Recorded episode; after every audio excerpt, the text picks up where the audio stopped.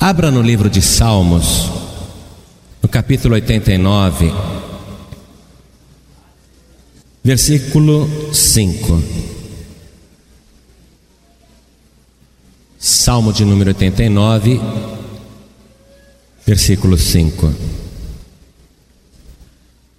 Já acharam? Igreja abençoada, o pessoal tem uma prática na palavra, né? Ô oh, bênção.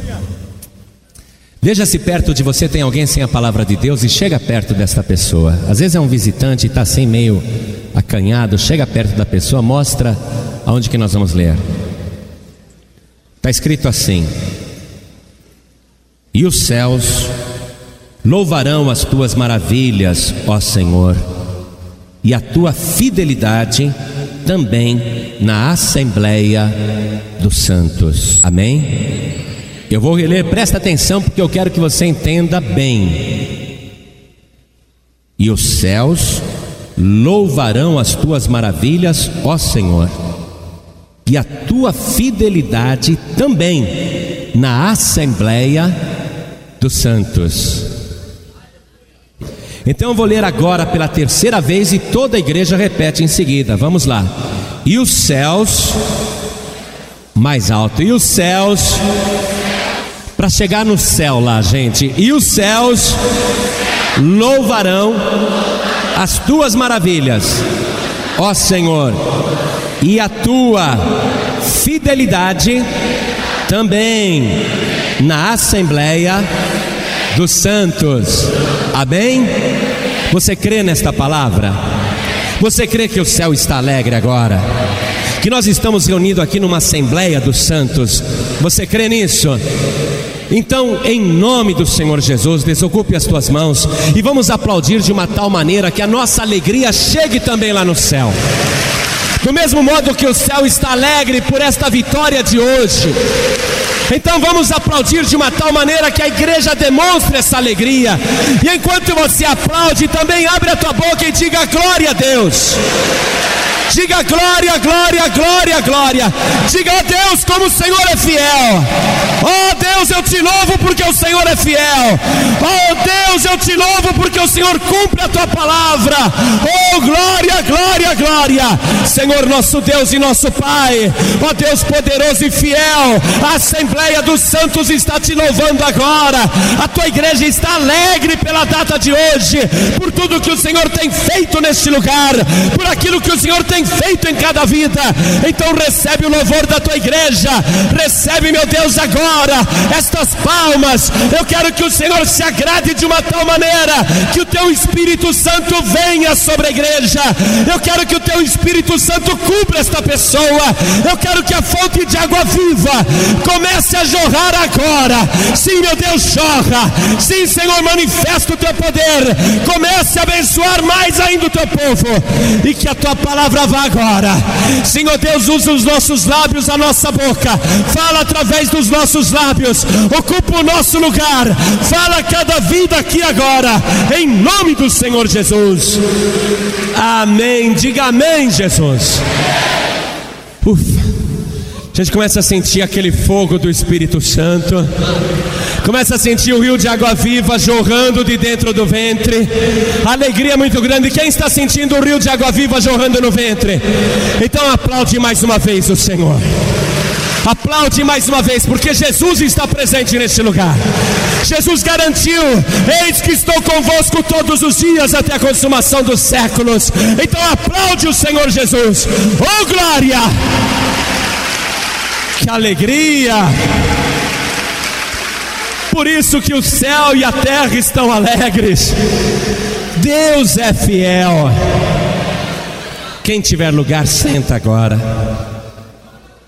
E sobre fidelidade, nós temos o Salmo 89, que é um masquil. Se você ler aqui o subtítulo, está escrito assim: Masquil de Etan Etan foi um homem que viveu naquela época e escreveu o Salmo 89, que é chamado de Masquil. Masquil é uma espécie de poema, não na forma que a gente está acostumado de poesia, é um poema didático, é um poema que ensina. E os salmos, de um modo geral, eles não ensinam, Os salmos são canções que os judeus entoavam a Deus, e nessas canções os judeus manifestavam é, muitos sentimentos. Quando a gente lê o livro de Salmos, a gente percebe a alma humana em cada verso. Há, por exemplo, trechos que falam da aflição do pecador, quando a pessoa também está sem perigo, quando a pessoa está na escuridão, quando a pessoa está sendo perseguida. Lendo vários salmos, você vê que são canções que as pessoas entoavam a Deus numa espécie de oração. É como se fosse uma oração cantada. Mas o masquil não, o masquil ele é uma espécie de ensinamento. E nós vamos ver aqui no Salmo 89, então, esse ensinamento sobre a fidelidade de Deus e ao mesmo tempo a contradição do ser humano. Então, acompanhe comigo agora, versículo por versículo, tá bom? O primeiro, nós estamos no Salmo 89. As benignidades do Senhor cantarei perpetuamente e com a minha boca manifestarei a tua fidelidade de geração em geração. Quando esta pessoa escreveu isso, esse homem chamado Etan, quando ele se propôs a manifestar a fidelidade de Deus de geração em geração, eu garanto para você que ele não imaginava que a nossa geração hoje estaria sendo abençoada pelo masquil que ele escreveu. Que chegaria à nossa geração o anúncio que ele fez da fidelidade de Deus. E eu posso te garantir isso. Toda vez que você anunciar a fidelidade de Deus, que você crer na fidelidade de Deus, que você propagar a fidelidade de Deus, essa declaração de fé não vai ficar restrita somente à tua vida, vai alcançar os teus filhos, alcançará também os teus netos, bisnetos, e se Jesus não voltar até tataraneto, porque a fidelidade do Senhor é a única coisa que permanece de geração em geração. A cada geração, Deus tem o prazer de mostrar a sua fidelidade. Nós somos uma geração que está vivendo um momento glorioso da história da humanidade, porque coisas tremendas estão para acontecer. E quando essas coisas tremendas acontecerem com esta geração, você vai levantar os teus olhos para os céus e você vai dizer como Deus é fiel, como Jesus é fiel, porque Ele disse que ia voltar, e olha as nuvens do céu se abrindo e o nosso Senhor Jesus voltando conforme Ele prometeu. A fidelidade do Senhor é de geração a geração.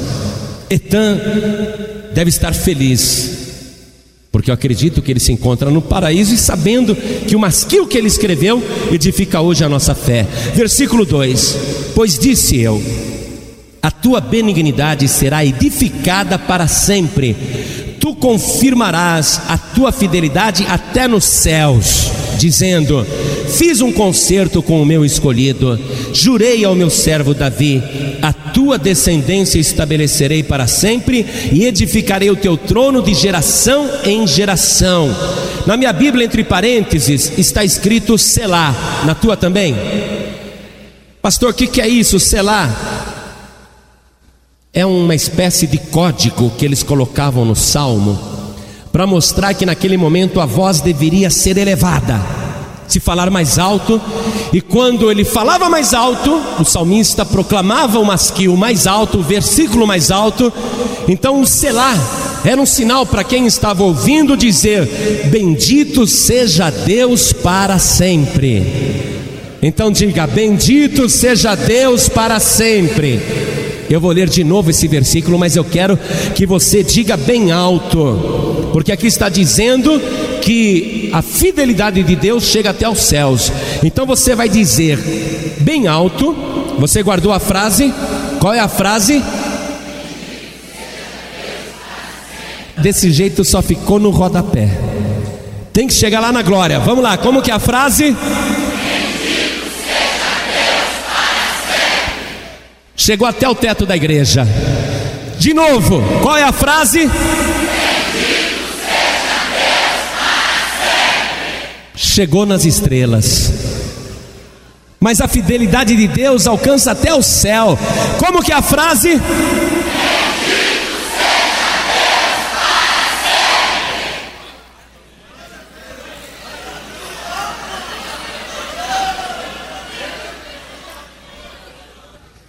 então eu vou ler outra vez o versículo 4 e no selar você vai falar isso, hein? A tua descendência estabelecerei para sempre e edificarei o teu trono de geração em geração.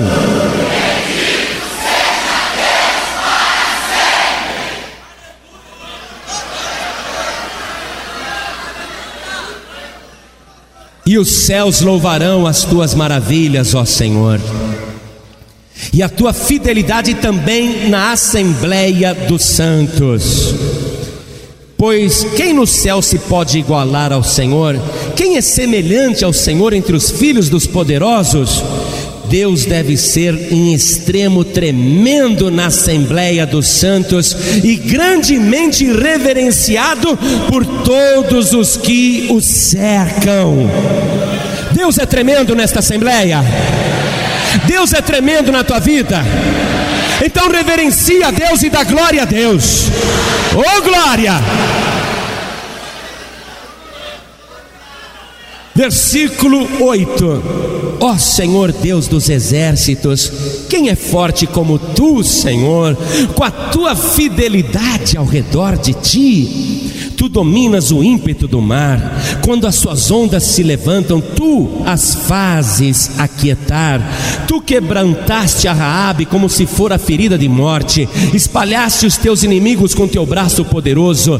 Teus são os céus e tua é a terra, o mundo e a sua plenitude, tu os fundaste. O norte e o sul, tu os criaste. O Tabor e o Hermon regozijam-se em em teu nome, tu tens um braço poderoso, forte é a tua mão e elevada a tua destra. Versículo 14: Justiça e juízo são a base do teu trono.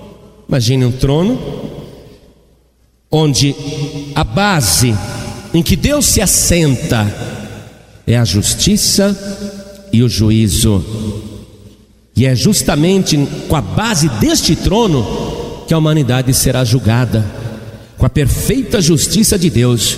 Eu posso te garantir que no juízo ninguém será injustiçado. Quando alguém for para o inferno, não chore não, tá? Quando ele colocar alguém do lado esquerdo, não lamente pela pessoa não, porque é justo. Quando ele colocar alguém para o lado direito, ele não está fazendo favor, e nem está fazendo algo porque aquela pessoa é mais bonitinha do que a outra, ou porque ele foi com a cara da pessoa, ou porque a pessoa tinha alguma coisa diferente, não. Quando ele colocar alguém do lado direito, é porque ele está cumprindo justiça, ele está exercendo juízo. O trono de Deus, a sua base, é feita de justiça e juízo. Pastor Palharim, só para eu saber, Baseado em que justiça e juízo então? É na lei dos homens que Deus vai julgar? Não. É com a lei do Antigo Testamento, até pelos Salmos? Não. Deus vai julgar segundo a sua reta justiça e exercer o juízo dentro daquilo que Ele ordenou através da Sua palavra. E é tão fácil a pessoa ser salva. Quando Jesus quis se batizar nas águas, João Batista falou: O senhor não precisa se batizar, não, que é isso? Jesus disse: Deixa João por agora, porque assim nos convém cumprir toda a justiça de Deus. E depois de ressuscitado, Jesus deu a seguinte ordem aos discípulos: Ide por todo o mundo e pregai o evangelho a toda criatura. Quem crer e for batizado será salvo, quem não crer será condenado. Então, em cima dessa justiça e juízo, crer no evangelho Obedecer a ordem do Senhor Jesus, se batizar nas águas. Lógico que a pessoa tem que perseverar até o fim, continuar dependendo da justiça de Deus para sua salvação. Mas o requisito que vai julgar as pessoas é este: creu no Evangelho? Creu. Batizou nas águas? Não, não batizou. Hum, não cumpriu a justiça de Deus. Coisa simples e ao mesmo tempo terrível Muita gente vai deixar de receber a salvação porque lhe faltou cumprir a justiça de Deus. Jesus fez questão de se batizar para cumprir a justiça de Deus. Eu estou comentando isso porque eu sei que há pessoas aqui que ainda não são batizadas nas águas e estão protelando. Porém, Deus vai requerer isso da tua vida, essa decisão. Continuando a mensagem, versículo 15: Bem-aventurado o povo que conhece o som festivo, andará, ó Senhor, na luz da tua face. Nós somos o povo bem-aventurado de Deus. Você crê nisso? Eu vou ler de novo porque se você creu, você ainda não tomou posse. Bem-aventurado o povo que conhece o som festivo, andará, ó Senhor, na luz da tua face. Você crê que você é bem-aventurado? Bem-aventurado é mais do que feliz. Uma pessoa mais do que feliz, ela fica triste? ela fica de boca calada. Como que esta pessoa é? Se ela é mais do que feliz, mais do que feliz. Se você é bem-aventurado de Deus, se você faz parte do povo de Deus, se você anda na luz da face do Senhor, cadê o som festivo, igreja? Cadê a alegria de você dizer graças a Deus, eu sou mais do que feliz, eu sou bem-aventurado? o som festivo do povo de Deus. Em teu nome se alegrará todo dia e na tua justiça se exaltará. Você tem que ficar alegre. Olha, eu já cumpri a justiça de Deus, já sou batizado nas águas, eu creio em Jesus, eu estou firme no caminho, eu sirvo o Senhor, eu estou aí, olha, perseverando, pois a cada dia se alegrará e na tua justiça se exaltará. Você percebeu que a alegria não é porque nós fomos justos, mas é porque nós estamos dentro da justiça de Deus, e na tua justiça se exaltará. Se você está alegre, está feliz porque é salvo, você não deve isso à tua própria justiça, mas à justiça de Deus que você cumpriu. Quando nós compreendemos isso, a cada dia estamos alegres e dando glória a Deus, porque sabemos que a nossa salvação não foi algo que recebemos porque merecemos, mas porque Deus conquistou isso por nós. Nós simplesmente cumprimos a sua justiça. Continuando a leitura, versículo 17: Pois tu és a glória da sua força, e pelo teu favor será exaltado o nosso poder. Você percebe então que até no Antigo Testamento as pessoas eram salvas de favor? Ninguém era salvo de justiça própria, todos dependiam do favor, isto é, da graça de Deus. O salmista reconhece isso. Versículo 18: Porque o Senhor é a nossa defesa e o Santo de Israel, o nosso Rei. Então em visão falaste do teu santo e disseste: Socorri um que é esforçado, exaltei a um eleito do povo. Deus socorre quem se esforça. E Deus, Ele elege, Ele escolhe. Jesus disse: Não me escolhesse vós a mim, mas eu vos escolhi a vós. Nós somos eleitos de Deus. Nós estamos dentro desta bênção por causa do Senhor que escolheu, mas ele socorre quem se esforça. Se você fica na tua casa, deitado na cama o dia inteiro, e não ora, não ora em casa, não lê a Bíblia em casa, não vem para a igreja, não participa dos cultos, não coopera com o trabalho da igreja, como que Deus vai te socorrer se você não se esforça? Um dos princípios para Deus abençoar uma pessoa é ela ter a certeza que é escolhida de Deus e se esforçar para fazer de tudo que agrade ao Senhor. Mas fazer o esforço para agradar a Deus, não para merecer o que já recebeu de favor, mas para mostrar o quanto é agradecido por aquilo que Deus lhe deu gratuitamente. No livro de Josué, no capítulo 1, versículo 9, Deus disse assim: Não te mandei eu? Esforça-te e tem bom ânimo, esforço. Deus não ia dar nada para Josué se ele não se esforçasse. E Deus falou: Não pasmes e nem te espantes. É para se esforçar e não ficar olhando do lado, não. Será que vai dar certo? Será que eu vou ou será que eu não vou? O esforço é para você ir. Não pasmes nem te espantes, porque o Senhor teu Deus é contigo por onde quer que andares. Esforça a tua vida espiritual. Puxa, não estou com vontade de ler a Bíblia agora. Faz um esforço, meu irmãozinho. Puxa, não estou com vontade de orar agora. Faz um esforço, minha irmãzinha. Não estou com vontade de ir na igreja hoje. Faz um esforço, minha irmãzinha. Porque Deus abençoa a pessoa que se esforça. Continuando a leitura, versículo 20: Deus dá nome a um que ele elegeu e que foi esforçado, muito esforçado mesmo. Achei a Davi, meu servo, com meu santo óleo o ungi, isto é, com seu espírito com ele, a minha mão ficará firme, o meu braço o fortalecerá. O inimigo não o importunará, nem o filho da perversidade o afligirá. E eu derribarei os seus inimigos perante a sua face e ferirei os que o aborrecem. E a minha fidelidade, olha outra vez a fidelidade, agora é Deus falando é Deus declarando a sua fidelidade. E a minha fidelidade e a minha benignidade estarão com ele, e em meu nome será exaltado o seu poder. Ninguém é exaltado em nome próprio. Qualquer pessoa que se destaca ou é exaltada, recebeu isso de Deus. Muito bem. E porei a sua mão no mar e a sua direita nos rios ele me invocará dizendo: Tu és meu Pai, meu Deus, e a rocha da minha salvação. Também por isso lhe darei o lugar de primogênito, faloei mais elevado do que os reis da terra. A minha benignidade lhe guardarei para sempre, e o meu conserto lhe será firme, e conservarei para sempre a sua descendência e o seu trono como os dias do céu Preste atenção numa coisa. Deus, ele tem um plano para cada pessoa que ele escolheu, de firmar esta pessoa de uma maneira tão poderosa que tão certo como o céu está firme, esta pessoa também estará. E Deus tem um plano de pegar os seus escolhidos e colocar num lugar elevado acima de todos os reis da terra. Nós somos esse povo eleito, esse povo escolhido.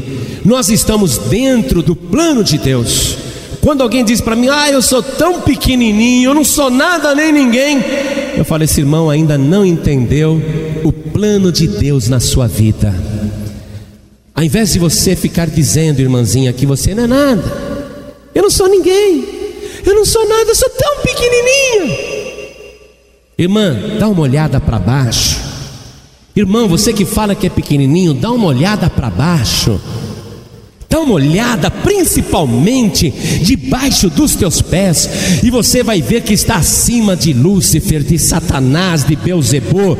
Você está acima dos demônios, você está acima dos espíritos do inferno, você está acima dos mortos. Que pequenininho, coisa nenhuma. Deus pegou o teu nome e escreveu no lugar mais elevado do universo. O teu nome está rolado no céu, o teu nome está escrito lá na glória. Deus já te exaltou e te pôs num lugar elevado, porque Deus é fiel. Deus planejou fazer isso de geração em geração. Mas Deus diz, versículo 30: Se os seus filhos deixarem a minha lei e não andarem nos meus juízos, se profanarem os meus preceitos e não guardarem os meus mandamentos, então visitarei com vara a sua transgressão e a sua iniquidade com açoites, mas não retirarei totalmente dele a minha benignidade, nem faltarei a minha fidelidade. Eu quero que aí do lado você anote Segundo Timóteo capítulo 2, versículo 13. Você vê que mesmo quando a pessoa abandona Deus, quando a pessoa deixa o caminho, quando a pessoa se rebela contra Deus, é lógico que ela vai colher coisas ruins, porque longe de Deus não há vida, longe de Deus não há bênção. É lógico que a pessoa vai sofrer enfermidades, tormentos, tudo vai dar errado na sua vida a pessoa vai é, sofrer sentimentalmente, familiarmente, profissionalmente, as coisas vão dar erradas, por quê? Porque se afastou de Deus. Mas Deus garante que ainda nesta condição, Ele não abandonará a pessoa, por causa da sua fidelidade.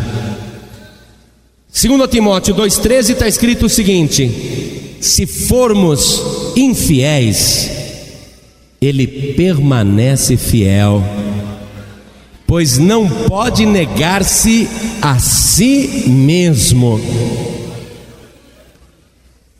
Só existe uma pessoa em todo o universo que não é infiel, e é Deus. E mesmo quando nós somos infiéis, Ele não será infiel conosco, porque Ele não pode negar-se a si mesmo. Ele é fiel e pronto, faz parte da natureza de Deus. Ele é fiel. Deus não sabe ser infiel. Deus não abandona ninguém, Deus não despreza ninguém. Deus está sempre trabalhando para colocar a pessoa no lugar alto. Você mesmo que está ouvindo agora, você que está escutando esta palavra, você que está vendo aí tanta coisa acontecendo errada na tua vida, você pensa, tem tanta gente pior do que eu que está numa boa. Tá certo que eu cometi uns pecadinhos aí, fiz algumas coisinhas erradas, de vez em quando eu faço alguma coisinha, mas nada grave. E para mim aconteceu tudo isso, olha só. Quer dizer, você está analisando na tua ótica, comparando com os ímpios aí fora. Mas você não faz parte daquele grupo de pessoas que se esqueceu de Deus. Você faz parte do povo de Deus, da Assembleia dos Santos. E você é mais cobrado de Deus porque o Senhor tem um propósito na tua vida, e Ele não pode permitir que aquilo que Ele já investiu em você seja perdido e destruído. Ele não pode concordar que a tua vida seja jogada fora, mesmo que você tenha sido infiel, meu irmãozinho, minha irmãzinha, mesmo que você reconheça que realmente é digno de castigo e punição, ainda que você reconheça que todo mal te sobreveio, porque realmente você mereceu, saiba disso. Deus continua sendo fiel àquele plano original que Ele tem na tua vida. Ele quer te restaurar, te levantar, te transformar, te dar vida de verdade, fazer de você uma bênção. Deus não vai jogar fora tudo aquilo que Ele já colocou em você. Deus hoje está investindo mais uma vez na tua vida. Mais uma vez, Deus, com a sua fidelidade, está trabalhando para cumprir aquele plano glorioso que Ele tem com você. Pode ser que todo mundo te despreze, pode ser que todo mundo diga: esse daí não tem mais jeito, essa daí não tem mais jeito. Pode ser que as pessoas até te ignorem, mas Deus nunca, jamais te ignorará, Ele nunca te abandonará, Ele nunca te desprezará, porque Deus continua sendo fiel. Deus continua estendendo a mão na tua direção. Ele quer que você pegue esta oportunidade, mais uma que Ele está te dando, porque você já experimentou as coisas ruins lá fora. Agora Ele quer que você experimente a operação poderosa que Ele quer fazer na tua vida, de uma maneira que você nunca viu antes, acreditando na fidelidade de Deus. Se você acha que não merece, eu também vou concordar com você. Realmente, nem você nem eu merecemos. Mas Deus vai fazer, porque Ele é fiel. Versículo 33, eu vou reler mas não retirarei totalmente dele a minha benignidade, nem faltarei a minha fidelidade. Aproveita hoje, hein? Aproveita hoje que Deus está com a mão estendida na tua direção. Que Deus não faltou aqui hoje, não, Deus está presente. Não quebrarei o meu conserto, não alterarei o que saiu dos meus lábios, graças a Deus. Que bom que Deus não muda. Uma vez jurei por minha santidade, não mentirei a Davi. A tua descendência durará para sempre, e o seu trono será como o sol perante mim. Será estabelecido para sempre como a lua, e a testemunha no céu é fiel. Selá.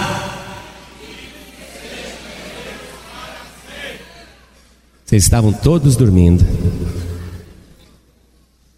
Eu vou reler esse versículo outra vez. Imagina se eu não falo Selá, fica todo mundo quietinho, né? Vocês estão acompanhando aí na palavra de Deus? A sua descendência durará para sempre, o seu trono será como o sol perante mim. Será estabelecido para sempre como a lua, e a testemunha no céu é fiel. Oh, glória. Mas tu rejeitaste e aborreceste, tu te indignaste contra o teu ungido. Agora você vai ver que a partir do versículo 38, esse moço chamado Etan, ele entra em contradição, porque ele lembrou toda a fidelidade de Deus até agora, para dizer que ele, o templo, o povo, a nação está destruída. Ele vai entrar em contradição agora. Ele tem fé em toda a fidelidade de Deus e agora ele vai dizer: Mas olha como nós estamos. E esse é o ponto. O ser humano é contraditório. Ao mesmo tempo que ele tem fé, ele duvida. Ao mesmo tempo que ele quer ser santo, ele peca. Ao mesmo tempo que ele quer falar a verdade, ele conta uma mentira. Ao mesmo tempo que ele quer ter lábios puros, ele fala palavrão. O ser humano é uma contradição. E este Etan agora vai cobrar de Deus. Senhor, então por quê? Se o Senhor é fiel, se o Senhor jurou e prometeu tudo isso, se o Senhor tem esse plano na minha vida, por que que tudo em mim está destruído, a minha família destruída, o meu lar destruído, os meus filhos destruídos, a minha carreira destruída, o meu emprego, o meu trabalho, o meu negócio próprio estão destruídos. Meu Deus, o que acontece? Essa é a pergunta. Vamos continuar lendo a palavra de Deus. Mas tu rejeitaste aborreceste, tu dignaste contra o teu ungido, abominaste o conserto do teu servo, profanaste a sua coroa lançando-a por terra, derribaste todos os seus muros, arruinaste as suas fortificações, todos os que passam pelo caminho o despojam, tornou-se ele o opróbrio dos seus vizinhos, exaltaste a destra dos seus adversários, fizeste com que todos os seus inimigos se regozijassem, também embotaste o fio da sua espada e não o sustentaste na peleja, fizeste cessar o seu esplendor e deitaste por terra o seu trono. Tudo aquilo que ele havia dito na primeira parte do masquil, ele agora diz que nada daquilo aconteceu. Porque o que parece realmente é que Deus desprezou a sua palavra, a sua fidelidade, é isso que Etan está dizendo. Parece que Deus se esqueceu de tudo que ele propôs, daquele plano que ele traçou, porque o povo está na pior todos estão destruídos e ele não entende por quê. Você que hoje está pensando, puxa, eu tenho fé em Deus, acredito que Deus é fiel, mas por que, que eu não arrumo emprego? Eu acredito que Deus tem poder para abrir qualquer porta, e a porta que Ele abre ninguém fecha, mas por que, que Ele não abre uma porta de emprego para mim? Você está entendendo a contradição do ser humano? Eu acredito que Deus é o médico dos médicos e que o nome do Senhor é Jeová Rafá. Mas por que, que Ele não me cura? Por que, que eu estou doente? Será que Deus se esqueceu? Eu acredito que Deus é o dono da prata e do ouro, mas eu não tenho dinheiro nem para pagar o aluguel. Não tenho dinheiro para cumprir os meus compromissos. Os meus cheques estão voltando a dezenas. O gerente do banco encerrou a minha conta. O meu nome foi para o protesto. Eu perdi o crédito. Então a pessoa está nesse problema aqui. Você que está com este problema. E quando a pessoa está nessa contradição, ela pensa que para ela nunca haverá mudança nem melhora. Ela acabou assumindo de uma tal maneira a desgraça que ela pensa que jamais Deus vai cumprir na vida dela tudo aquilo que Deus planejou. Puxa, eu acredito que Deus é bom, mas a minha vida é tão ruim, não é mesmo? Então será que Deus não gosta de mim? Será que Deus se esqueceu de mim? Eu acredito que Deus ouve as orações, mas por que, que eu oro e não acontece nada? Toda a tua fé agora tem que ser baseada na fidelidade de Deus. Você tem que acreditar que Deus realmente é fiel. Porque Deus ele não mente. Ele disse: "Eu não mentiria a Davi". Deus nunca mentiu, porque o dia que Deus mentir, ele deixa de ser Deus. Amados, Deus nunca deixa de cumprir a sua palavra, porque o dia que Deus deixar de cumprir a sua palavra, ele deixa de ser Deus. Quando Deus promete fazer uma coisa, Ele não pode voltar atrás e se negar.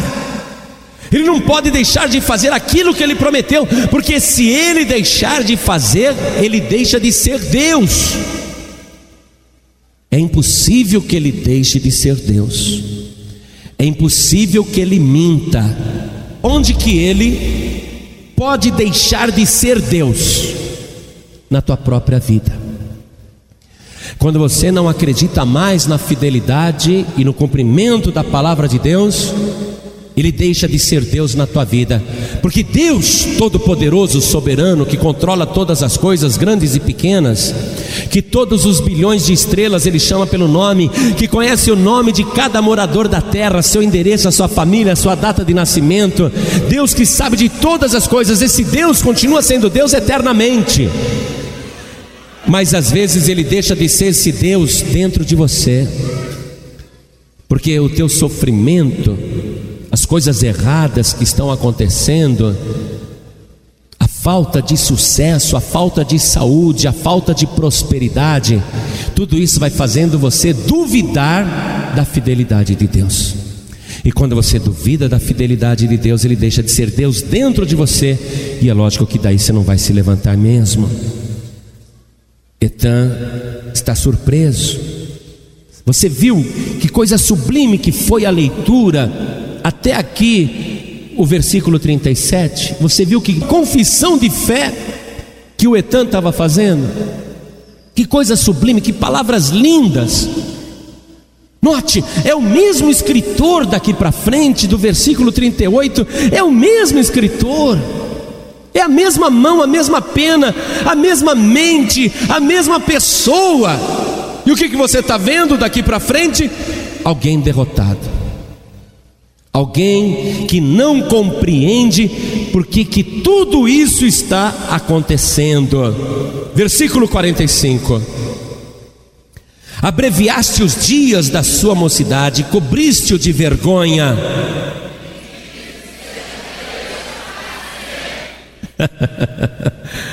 oh, que bênção! Mas dá para ficar melhor.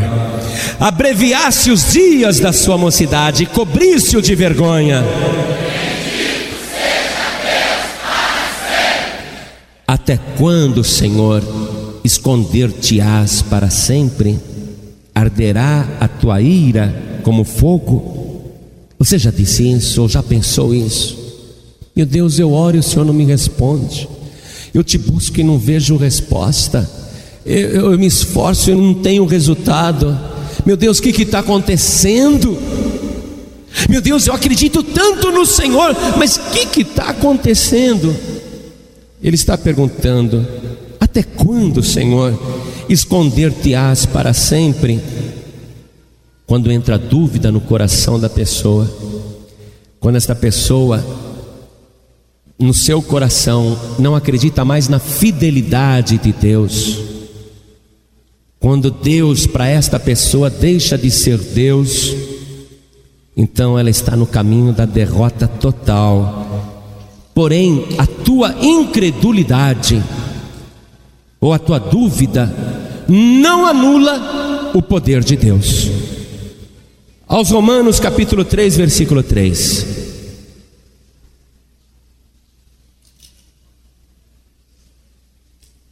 Olha o que diz. Pois que, Se alguns foram incrédulos, ou se alguns forem incrédulos, a sua incredulidade aniquilará a fidelidade de Deus em igreja. A incredulidade da pessoa pode aniquilar a fidelidade de Deus. Então aqui tem uma promessa tremenda para a tua vida. Você que não sabe o que fazer, você que não sabe como sair dessa ratoeira, você que está nessa prisão, no fundo do poço, o que, que eu faço agora? Procurei socorro com os amigos, tentei emprestar dinheiro, ninguém pôde me ajudar. Procurei a medicina, os médicos, especialistas, e nenhum deles pôde me curar. Eu já fui também procurar Deus e orei e busquei, e nem Deus me respondeu. Eu não acredito em mais nada, eu não acredito nem nos homens, eu não acredito nem em Deus, eu estou agora com a minha vida aniquilada. Porém, a tua incredulidade não aniquilou a fidelidade de Deus. Deus continua sendo fiel, Deus continua com a sua mão estendida, Deus continua com a sua mão poderosa, pronta para curar, pronta para salvar, pronta para libertar, pronta para prosperar. E é por causa desta fidelidade que, mesmo quando a pessoa não acredita mais, que Deus continua agindo na sua vida. Continuando a leitura, versículo 47. Lembra-te de quão breves são os meus dias. Por que criarias debalde todos os filhos dos homens? Pessoa fica dizendo: Que vida é esta, hein? O que nós estamos fazendo nesse mundo? Uma vida de sofrimento uma vida de derrota, morando mal, vivendo mal, ganhando mal. Para que, que eu estou nesse mundo? Por que, que eu não morro logo? Etan começou a perguntar: será que o Senhor criaria as pessoas no mundo para nada? Será que a gente estaria nesse mundo sem objetivo nenhum? Que homem há que viva e não veja a morte? ou que livre a sua alma do poder do mundo invisível.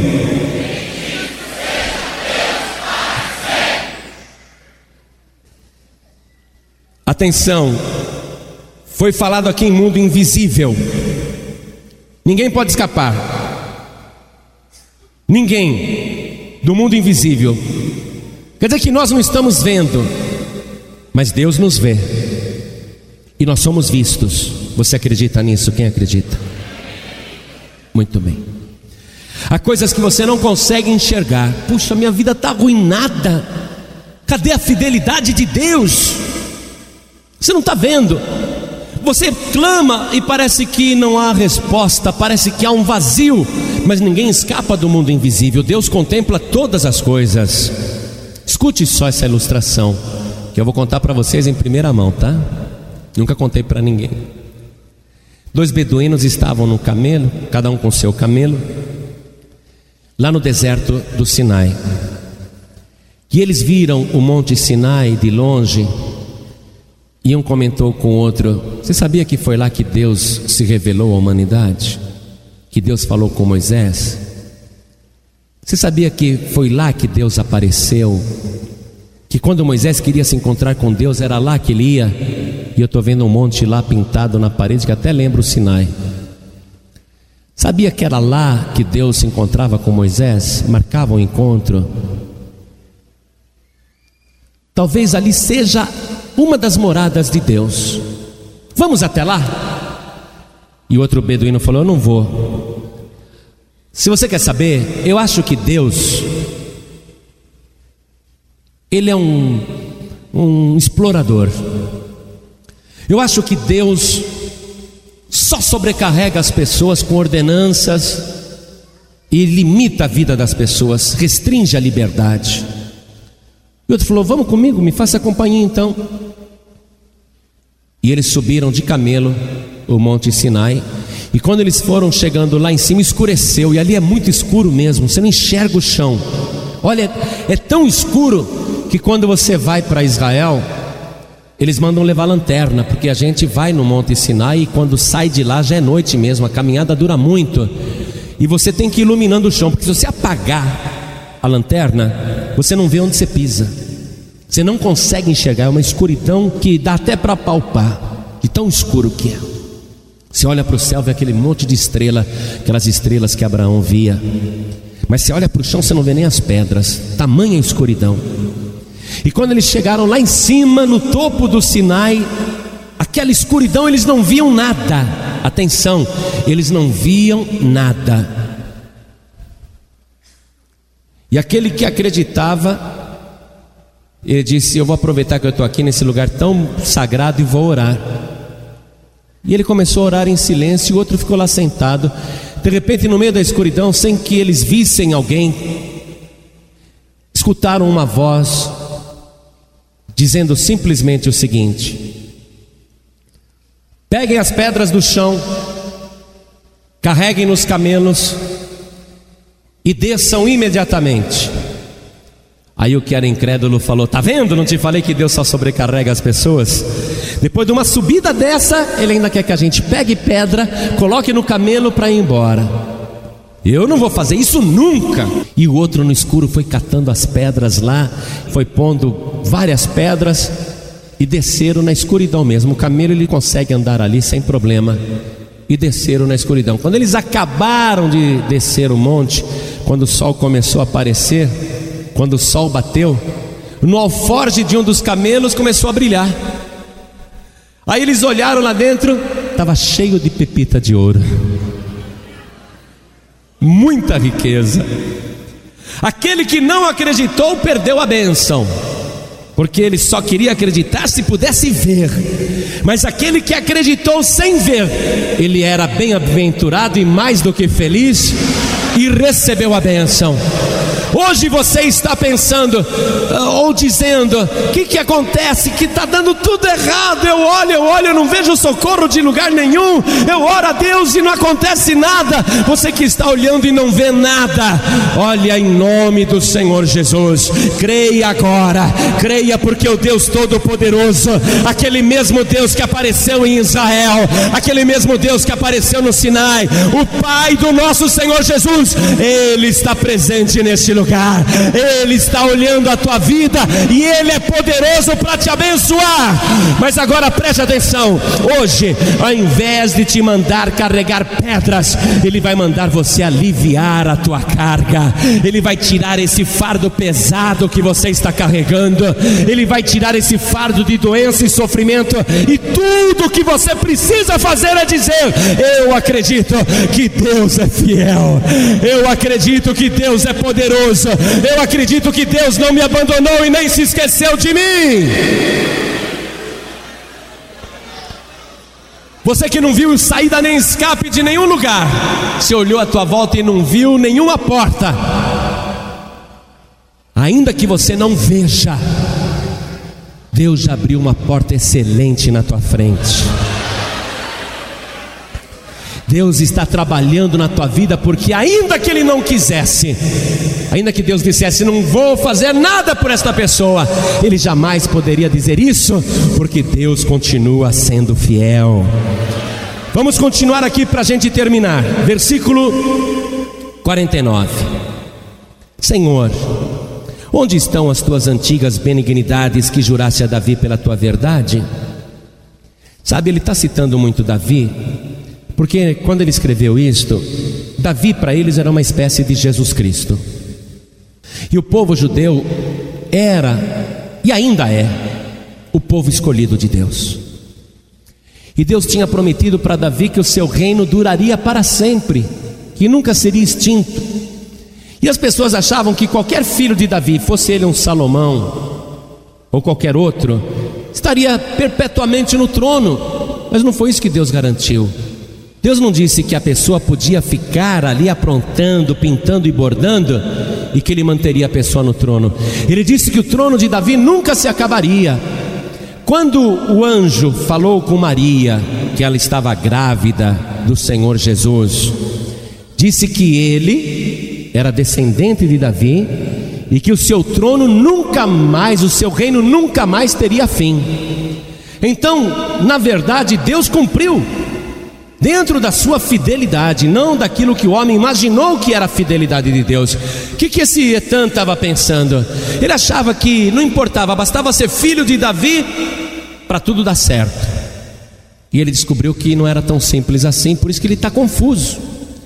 Às vezes a pessoa está na pior e ela não compreende o mistério.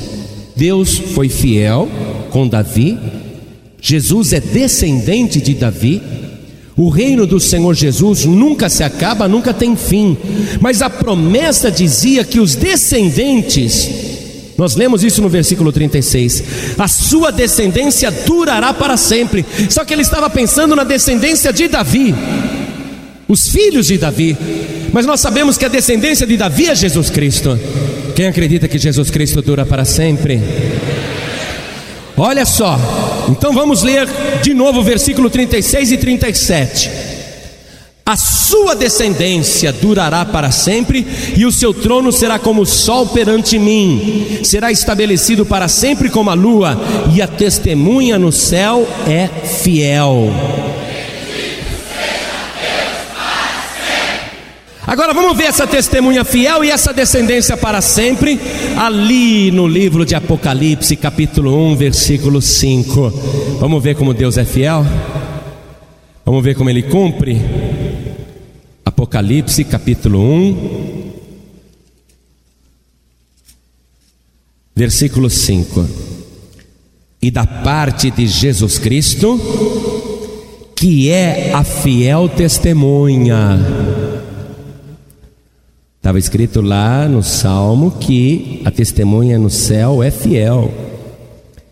Jesus Cristo é a fiel testemunha, o primogênito dos mortos e o príncipe dos reis da terra, ou o governante dos reis da terra àquele que nos ama e em seu sangue nos lavou dos nossos pecados e nos fez reis e sacerdotes para Deus e seu Pai.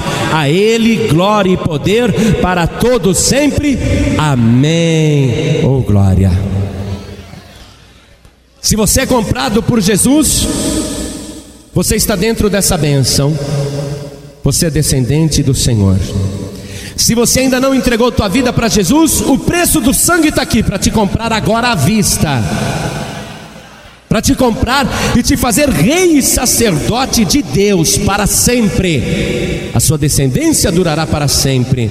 Muito bem. Eu quero voltar então lá para o Salmo, vamos continuar. Nós estamos no Salmo 89.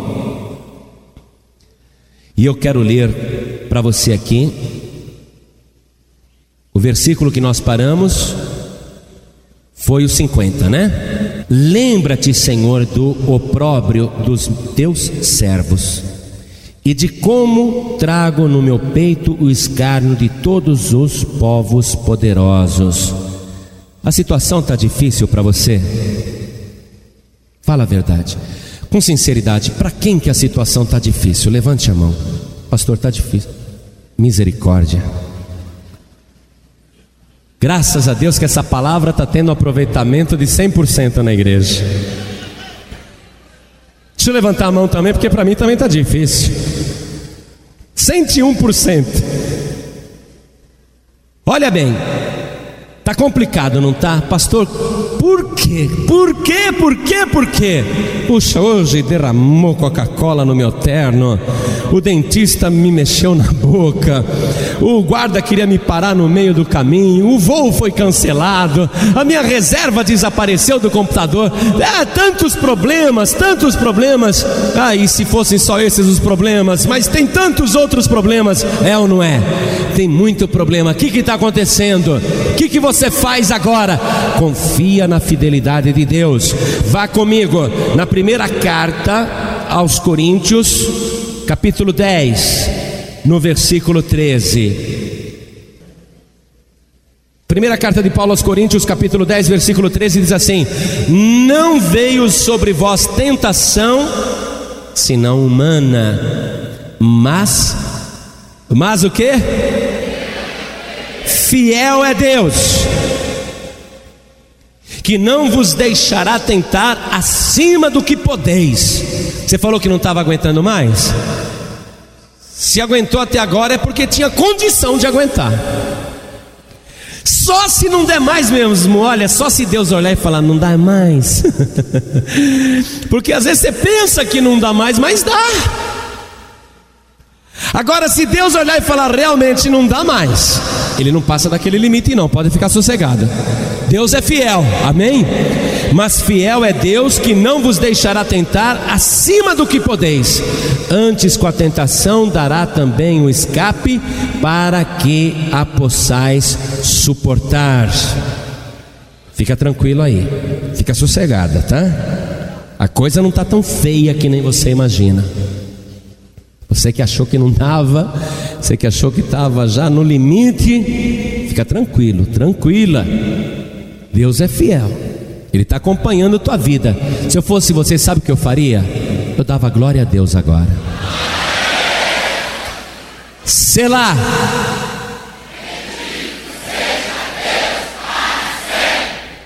De novo. É isso aí. Você está confiando na fidelidade de Deus, com o qual, Senhor, os teus inimigos têm difamado, com o qual tem difamado as pisadas do teu ungido. Bendito seja o Senhor para sempre. Você percebeu que o número 52 aqui, o versículo 52, termina com o Selah? O versículo 52 é o Selah. Então vamos lá, igreja.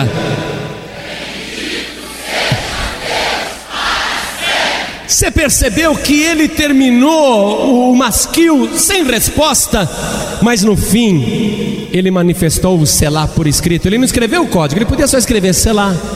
Mas o versículo 52 é o selar por extenso. Por quê? Porque apesar dele não ter as respostas, ele sabe que Deus é fiel ele sabe que Deus é bendito para sempre. Só para gente concluir realmente essa mensagem aqui, eu quero ler para você Apocalipse capítulo 2, versículo 10. Pode dar glória a Deus. Bendito seja Deus para sempre. Apocalipse 2:10 Nada temas das coisas que hás de padecer. Eis que o diabo lançará alguns de vós na prisão, para que sejais tentados, e tereis uma tribulação de dez dias. Sê fiel até a morte, e dar-te-ei a coroa da vida. Não temas, diz o Senhor.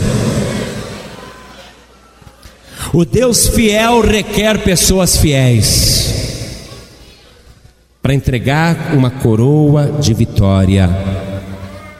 Eu me lembro que uma vez uma irmã veio me contar um sonho, falou, Pastor Palharim, me traduz esse sonho. Eu falei, irmã, eu não gosto muito de ouvir sonho, não, porque isso vicia o povo. Aí a pessoa vai dormir de barriga cheia, sonha, no dia seguinte quer contar. Eu falei, mas pastor, esse sonho eu queria que o senhor me contasse o que significa. Eu falei, então fala, irmã. Ela disse assim: que ela estava na minha casa e que eu estava sentado no sofá lendo a Bíblia. E na época eu morava num sobrado e ela não sabia. E ela disse que ela estava descendo a escada da minha casa com um monte de roupa nos braços. Um monte de roupa que ela não enxergava nem um degrau. Aquele monte de roupa que ela estava descendo. E eu tranquilo lendo a Bíblia no sofá. E ela olhou para mim e falou assim: Pastor, mas eu vou ter que passar tudo isso. Eu falei, fica tranquila, irmã, são só dez dias. Ela falou, pastor, o que, que é isso? Eu falei, você vai passar, irmã, uma lutinha pequenininha aí, vai, mas vai ter que passar tudo, tá? Vai ter que passar cada peça, vai ter que passar tudo e passar direitinho. Mas fica tranquilo que isso daí tem prazo para terminar. E dito e feito, terminou no prazo. O que, que Deus está te prometendo aqui, meu querido e minha querida? Eu quero que você circule esse versículo 10 aí, ó porque o diabo realmente tem atrapalhado a tua vida e tem lutado contra você. O diabo te lançou numa prisão de doença, numa prisão de miséria, numa prisão de desemprego, numa prisão de tormento. Preste atenção, não temas, nada temas das coisas que hás de padecer. Eis que o diabo lançará alguns de vós na prisão para que sejais tentados, e tereis uma tribulação de dez dias. Ser fiel até a morte, e dar-te-ei a coroa da vida. Seja fiel. Deus quer que você seja fiel como Ele. Para receber a bênção tem que ser fiel. E eu quero terminar a mensagem dando para você hoje a oportunidade de ser fiel a Deus. Porque que Deus é fiel, eu sei. Quem mais sabe que Deus é fiel? A questão agora é a gente ser fiel com Deus. O que a pessoa está passando, veja só, não era um infiel, não. Ser fiel até a morte, continua sendo fiel. Mas nós temos que ter esse compromisso com Deus. Assim como Deus é fiel comigo, eu tenho que ser fiel com Deus. Fiel em tudo, viu gente? Não tem esse negócio de ser fiel só em parte. Dá para o homem falar assim para a esposa: ah, Amorzinho, eu te amo tanto. Eu saí com uma nega aí, mas fica tranquila, não beijei na boca, tá? Beijar na boca é só você, meu amor. A mulher vai aceitar isso? Isso é ser fiel. Dá umas bolachas na cara do marido. Não adianta ser fiel numa parte e na outra não. Às vezes a pessoa não é dizimista fiel, não é ofertante fiel, não é um membro fiel, não é um cristão fiel, não é fiel à palavra.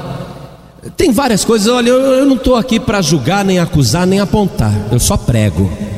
A palavra, quando ela vai e exorta, ninguém fica ofendido. Quando a palavra fala, a pessoa sabe que está na infidelidade.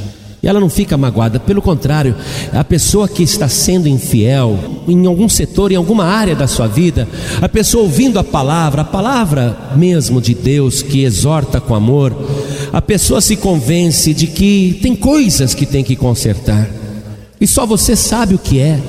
Eu não sei, nem o pastor sabe, ninguém sabe. Só você sabe, o Espírito Santo te mostra o que é que tem que ser consertado. Mas não há dúvida nenhuma que o requisito para você passar a largo de tudo isso, o requisito para você vencer essa tribulação em que você se encontra, essa dificuldade em que você está, o requisito é você ser fiel com Deus. Então, eu vou terminar lendo apenas a primeira carta de João, no capítulo 1, no versículo 9. Se confessarmos os nossos pecados, Ele é fiel e justo para nos perdoar os pecados e nos purificar de toda injustiça. O trono de Deus é de justiça e de verdade, de juízo. Mas ele, quando vê o homem e a mulher se apresentar diante do seu trono de justiça, dizendo: Senhor, eu reconheço que eu tenho coisas na minha vida que precisam ser consertadas. Eu reconheço que pequei contra ti. Eu reconheço que eu preciso do teu perdão. Eu estou aqui te confessando a minha miséria como ser humano a palavra de Deus diz que ele vai olhar para esta pessoa e ele não pode deixar de ser fiel, porque ele é fiel. Ele é fiel e justo, fiel e justo para nos perdoar os pecados e nos purificar de toda injustiça. Purificar de tudo. Sabe o que eu estou vendo aqui hoje? Eu estou vendo que depois desta oração, todo mundo aqui vai sair purificado. Todo mundo vai sair daqui na justiça de Deus sem nenhum pecado se você realmente confessar a Deus os teus pecados. Veja, eu não estou dizendo para você vir aqui na frente pegar o microfone e falar que adulterou com a irmãzinha, que mentiu em tal lugar, que bebeu tal negócio, que fumou tal coisa. Não, a Bíblia não está dizendo para você fazer isso, está dizendo para você se arrepender diante de Deus, no seu trono de justiça e de juízo, pedir perdão do seu pecado, crendo que Ele é fiel para te perdoar agora e te purificar. Você vai sair daqui totalmente novo, totalmente nova, sem nenhum pecado. E se não houver mais pecado na tua vida, é evidente que você está sendo fiel. E sendo fiel, Jesus promete a tua vitória, porque Ele também é fiel. Então agora toda a igreja fique de pé. A questão é esta, preste atenção.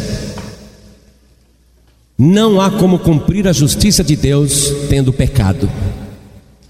E não há como se livrar dos pecados sem o sangue de Jesus.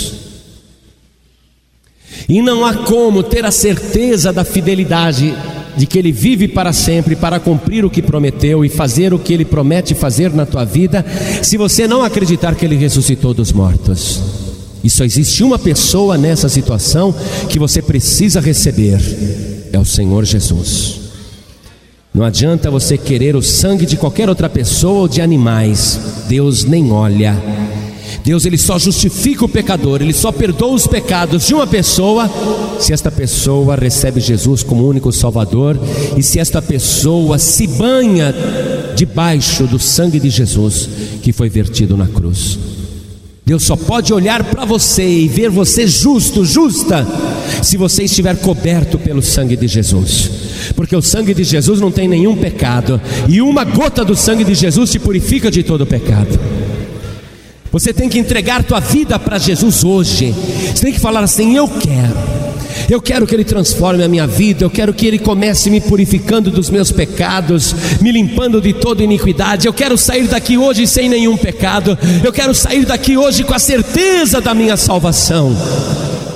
Hoje você tem que tomar uma decisão e falar diante do trono de Deus: Jesus Cristo é o meu único e suficiente Salvador.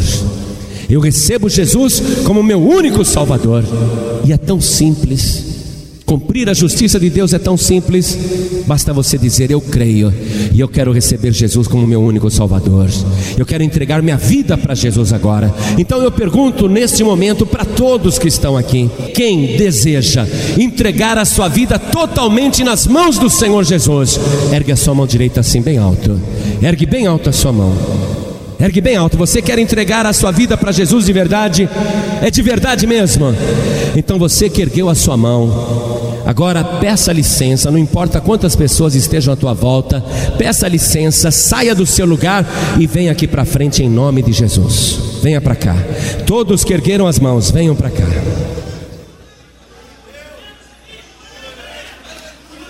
Venha. Oh glória. Esse é o motivo de festa no céu. É o motivo da alegria de Deus. Deus é tão fiel com você que mais uma vez Ele está provando esta fidelidade. Hoje Deus está te salvando. Hoje Deus vai salvar a tua alma, vai perdoar os teus pecados e vai te transformar. Você que está entregando tua vida para Jesus agora, recebendo Jesus como único Salvador, rejeitando todos os outros intermediários e intermediárias, venha para cá. E olha quantas almas estão chegando, igreja. Vem, minha irmãzinha, venha, venha. Venha, venha chegando. Venha, venha. Oh glória. Oh glória, isso, venha, venha, venha. Isso, venha, venha, venha, vai chegando. Olha quantas almas estão chegando. Vem, vem mais para cá, para caber mais gente. Vem mais para cá, vem mais para cá. Chega mais perto. Entra aqui do lado também. Vai entrando. Isso, isso. Venha, venha, venha, venha.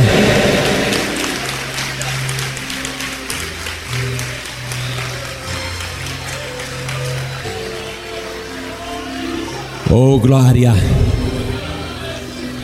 Você que estava, as pessoas dizem desviado. E às vezes esse nome parece meio pejorativo. Às vezes você rejeita. Eu não sou desviado coisa nenhuma, eu continuo com Deus. Mas é que você você se afastou do rebanho. Se afastou da igreja. Não toma mais santa ceia. Você que já era até batizado nas águas. Você está afastado, afastada, e hoje você veio aqui, fala a verdade. Você não está se sentindo bem aqui na Assembleia dos Santos, no meio do povo de Deus? O teu coração não está alegre hoje? Que bom, eu vim aqui ouvir a palavra. Ah, que saudade! Pois é, hoje Deus quer matar essa saudade completamente, porque Ele é fiel. Hoje Deus quer te dar novamente comunhão e alegria da salvação. Então você que está afastado, afastada, não sei por que motivo, mesmo que você tenha sido excluído de uma igreja, não importa. Hoje você está aqui. Deus é fiel, ele nunca te excluiu, ele nunca te abandonou. Hoje ele quer novamente te colocar em contato com o corpo de Cristo para você ter vida de verdade. Então você que estava afastado, veja bem, eu disse estava, não está mais. Você que estava afastado e afastada, saia do seu lugar agora e venha aqui para frente em nome de Jesus. Venha se reconciliar com o corpo de Cristo. Venha novamente ter comunhão com o corpo de Cristo. Saia do teu lugar. Saia do teu lugar. Não são só essas pessoas, não, tem muito mais aqui. Tem muito mais. Venha para cá. Hoje o Espírito Santo de Deus, pela fidelidade do Senhor, ele quer transformar a tua vida de uma maneira tremenda e poderosa. Venha para cá. Isso vai saindo. Vem, irmã. Vem, meu irmãozinho. O Espírito Santo de Deus está te chamando.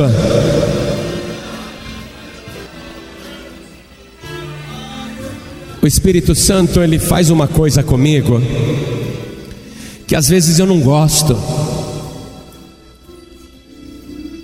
Mas ele ele fica insistindo comigo de um jeito que eu não posso deixar passar batido. O Espírito Santo do Senhor está dizendo para você que Ele te trouxe aqui com este propósito, realmente de te restaurar, de te transformar. Você que está afastado e afastada, hoje o Espírito Santo quer que essa distância desapareça, Ele quer que você esteja novamente diante do trono de justiça e o diabo está dizendo para você: não, fica aqui atrás mesmo, fica aqui mesmo, não precisa sair daqui, não, não precisa ir lá na frente. O diabo está lutando contra você, mas o Espírito Santo de Deus, que é fiel, ele está te dizendo: venha porque eu te amo. Saia do teu lugar e venha aqui para frente. Não fica aí não. Tem muita gente que tem que sair do seu lugar e dar um jeito de vir aqui para frente. Então vem em nome de Jesus, porque o Espírito Santo de Deus, ele não vai desistir da tua vida. Venha para cá. Saia do teu lugar e venha para cá. Vai chegando. Vai chegando. Venha. Outra coisa. Você que hoje está aqui diz assim: Pastor João Ribe, eu não desviei, eu não me afastei da igreja, mas eu reconheço que estou em falta com Deus. Eu preciso ser mais fiel. Eu tenho feito coisas que só eu sei que entristece a Deus. E eu queria também pedir perdão e me consertar com Deus hoje. Veja, o Espírito Santo está falando com você que não saiu da igreja, mas que sente que precisa se consertar com Deus. Então não fica no seu lugar não e vem aqui para frente também em nome de Jesus. Lembre-se que os que se humilham serão exaltados. Deus exalta com a sua força e coloca nos lugares mais elevados. Mas ele só faz isso com quem se humilha, com quem pede perdão. Pastor João Ribe não dá para eu andar, não dá para eu chegar aí na frente. Então para aí mesmo. Mas você que está nas cadeiras e você diz: Eu queria sair, mas não dá mais, não dá para eu andar. Eu queria ir para frente, mas não dá. Então aí pelo menos dê um passo, nem que for para você andar um dedinho, só para mostrar para o Espírito Santo que você quer consertar a tua vida. Sabe? Nem que for meio passo, você se mover assim para mostrar para o Espírito Santo que você quer consertar a tua vida. Então, cada pessoa que hoje está aqui, experimentando a fidelidade de Deus e reconhecendo que também precisa ser fiel. Você que está entregando tua vida para Jesus, você que está voltando para Jesus, você que está se consertando com Jesus, dobre o teu joelho agora. Dobre o teu joelho. Onde você estiver também, pode dobrar o teu joelho. Se você quer pedir perdão a Deus, se consertar, Pode dobrar o joelho onde você estiver. Coloque a mão direita sobre o teu coração agora, feche os teus olhos. Ore assim comigo. Meu Deus e meu Pai, eu sei que o Senhor é fiel e eu quero agradecer pelo fato do Senhor ter cumprido esta fidelidade na minha vida. O teu amor é fiel, o teu perdão é fiel. Eu estou aqui, meu Deus, para me colocar no teu altar e pedir o perdão de todos os meus pecados. Eu vim aqui, Senhor, confessar a Ti a minha iniquidade e dizer que eu preciso muito do sangue de Jesus para lavar os meus pecados. Pai querido, Deus Santo, me salva agora, me transforma pelo poder do Teu Espírito Santo. Confirma o meu nome no livro da vida, porque eu declaro diante do Teu trono que o Senhor Jesus é e sempre será o meu único e suficiente Salvador. Meu Deus amado, me transforma, me dá esta benção, em nome de Jesus, assim seja.